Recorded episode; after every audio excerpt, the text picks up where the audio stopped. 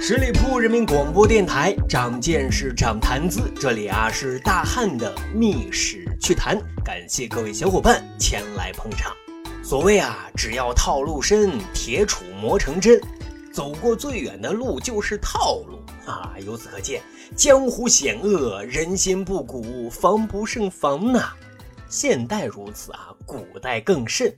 今天大汉为各位小伙伴深扒。退避三舍这个套路大坑啊！事情的起因是啊，当年晋献公听信了美人的谗言，自己把自己给玩坏了，逼迫太子申生啊自己了结了性命啊，还要赶尽杀绝，干掉次子重耳。好在啊，重耳很机灵，身手很敏捷，翻墙跑路了。不过寻求政治避难啊，必须得抱大粗腿。重耳啊，刚开始的时候没有意识到这个问题，所以流浪求助的都是一些周边的小国，小国哪有敢跟晋国较劲儿的资本呢？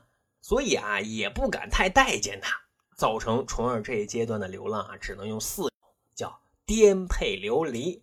好在后来啊，他投奔到了当时的霸主楚国，楚成王就觉得啊。而是自己未来与晋国 PK 的战略资源啊，就给予了高规格、高标准的超 VIP 待遇。那重耳也特感动、特感激。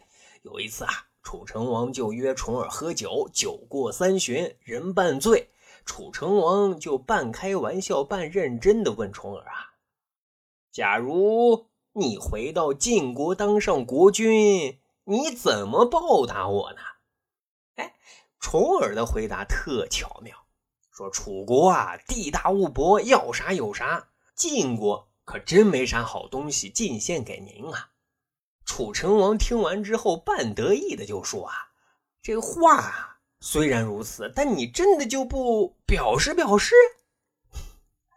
重耳就接话说：“啊，如果真能当政，我呢非常愿意与楚国交好。”如果啊，万不得已，两国真要交战了，我必令我军退避三舍。如果还得不到您的原谅，那我们再做交战吧。各位啊，细品，重耳这思路逻辑多缜密啊，没有半点漏洞的。我呢，感谢你提供的政治庇护。未来要是当政，我也必仁至义尽，报答恩情，退避三舍。可如果您要赶尽杀绝，那对不起了啊，那我得保卫家国，跟您开干啊！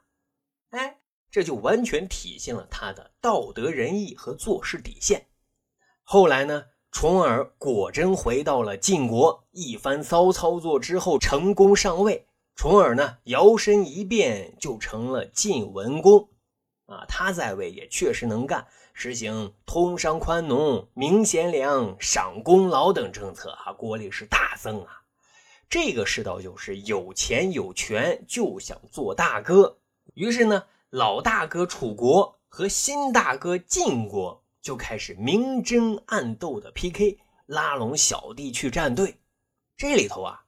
宋国本来是认楚国当大哥的，现在一看晋国势头很猛啊，就又跟着晋国去混了啊，要给晋国当小弟。楚国当然很不开心啊，于是就安排人马去教训宋国。宋国怎么办？宋国只能向新大哥求救啊。晋文公就召集群臣商量对策啊，大家一致认为救了宋国小弟可以奠定自己中原大哥的身份，于是决定啊。出兵相救，但是呢，晋文公啊，并不是憨憨的、直接的、公开的跟楚国叫板啊，因为这样做显得自己多不仁义呀。他的策略是什么呢？避开正面交锋，碰瓷儿似的啊，去攻打楚国的小弟曹国和魏国，转移和分散楚国攻打宋国的注意力和兵力。因为攻打曹国和魏国，楚国他必定会来相救的。啊，就这样，晋文公亲自率领大军先去攻打曹国，顺路也把魏国一顿教训，很快就攻破了曹国的城池。楚成王啊，人家毕竟是摸爬滚打上来的老江湖，知道晋国的目的啊，就是逼自己停止围攻宋国，去营救曹国。哎哎，我还偏不上当。楚成王命令加快围攻宋城。可是啊，没想到宋城守卫啊是太坚固了，他们是久攻不下。再加上这个时候。晋文公让宋国啊用重金拉拢第二梯队的中立国家，比如说齐国啊、秦国啊，去游说让楚国退兵。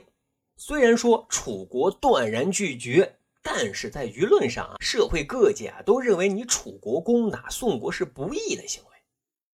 至此呢，楚成王对形势做出了新的判断：哎呀，该撤了啊，不能再围攻宋城了，否则。晋、宋、齐、秦，他们要是联合起来，哎呀，自己就凶多吉少了。但是呢，就在这个时候啊，楚国内部啊，自己出状况了。大将子玉是头倔驴，根本不听命令，叫喊着要跟晋国死磕到底。楚成王很无奈呀，只好啊，分了部分的部队啊，让他去撞撞南墙。就这样啊，大将子玉带着人马。冲向了晋军。晋文公啊，看着子玉带着杀气腾腾的楚军来了，他知道两军正面交锋那是不可避免了，就遵守当年的承诺，退避三舍，主动后撤了九十里。简单解释一下啊，古代的一舍是三十里的意思。然后呢，他们就排好兵，布好阵，严阵以待。各位啊。想必现在您还觉得晋文公是一个信守承诺、讲义气的仁义君王，但是各位啊，仔细分析，这里头竟是些套路啊，隐藏着晋文公的小算盘呢。怎么理解呢？如果说晋文公没有信守承诺、退避三舍，直接跟楚军开干，那必然无论战果如何，晋文公都不会得到大家的信服和认可。毕竟。春秋战国时期，礼节仁义是衡量一个人非常重要的标志。你不信守承诺，各路诸侯就都鄙视你；而如果啊，你遵守了这个承诺，则益处多多啊。第一，主动后撤九十里，如果楚国不追击了，那仗就不用打了，两国算是平手。可对于晋国来说，终究还是赚了。啊，因为这次行动不仅给小弟宋国撑了腰，还跟齐秦两国交好，成了同盟啊。这第二，如果楚国去追击晋国，就可以以逸待劳啊，这胜算就更大了。更重要的是，晋国带兵的是晋文公，楚国带兵的是大将子玉，将挑战王啊，这也是不符合理智的，这叫以下克上，是一种忌讳的，所以。综合考量，晋文公退避三舍，既能在道义上占据高点，也同时在战场上占据后发的优势。所以呢，这可不是一个简简单单的遵守承诺的问题，而是诱敌深入，让狼啊进入虎穴啊。当然了，最终的结局也证明了这一点。啊！当时楚国大将子玉看晋国后退，一声令下，就让将士跟进追击，还非常狂傲的声称：“啊，日必无晋矣！”啊，什么意思呢？就说啊，从今往后这个世上就没有晋国了。但是呢，现实给了子玉一记响亮的耳光啊！以逸待劳的晋军一套组合拳下来，楚军大败。子玉是仓皇逃跑啊！自此，晋文公建立了新的秩序，成了新的霸主。中原地区的那些诸侯国都无不朝宗晋国，都去认晋国当大哥。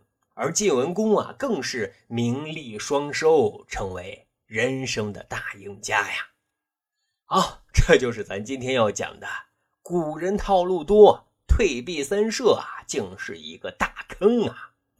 长见识，长谈资。由大汉运营的密史洗米团已经正式开团了，里面啊有专属节目、专属动态、专属名牌以及专属服务。简单的说啊，在这里大汉会跟各位小伙伴分享自己的历史见闻，分享自己的读书心得，当然还可以免费畅听洗米团的付费节目啊。如果各位小伙伴有兴趣，欢迎各位小伙伴加入密史洗米团。咱还有一个趣扒历史的小分队，如果您对历史边角料感兴趣，欢迎大家关注十里铺播客频道微信公众号，然后回复数字一就可以添加大汉的个人微信。经过简单审核之后啊，大汉就会邀请您进入这个小分队当中，咱就可以谈天谈地聊历史段子。本期节目就这样，感谢收听，下期啊，咱再会。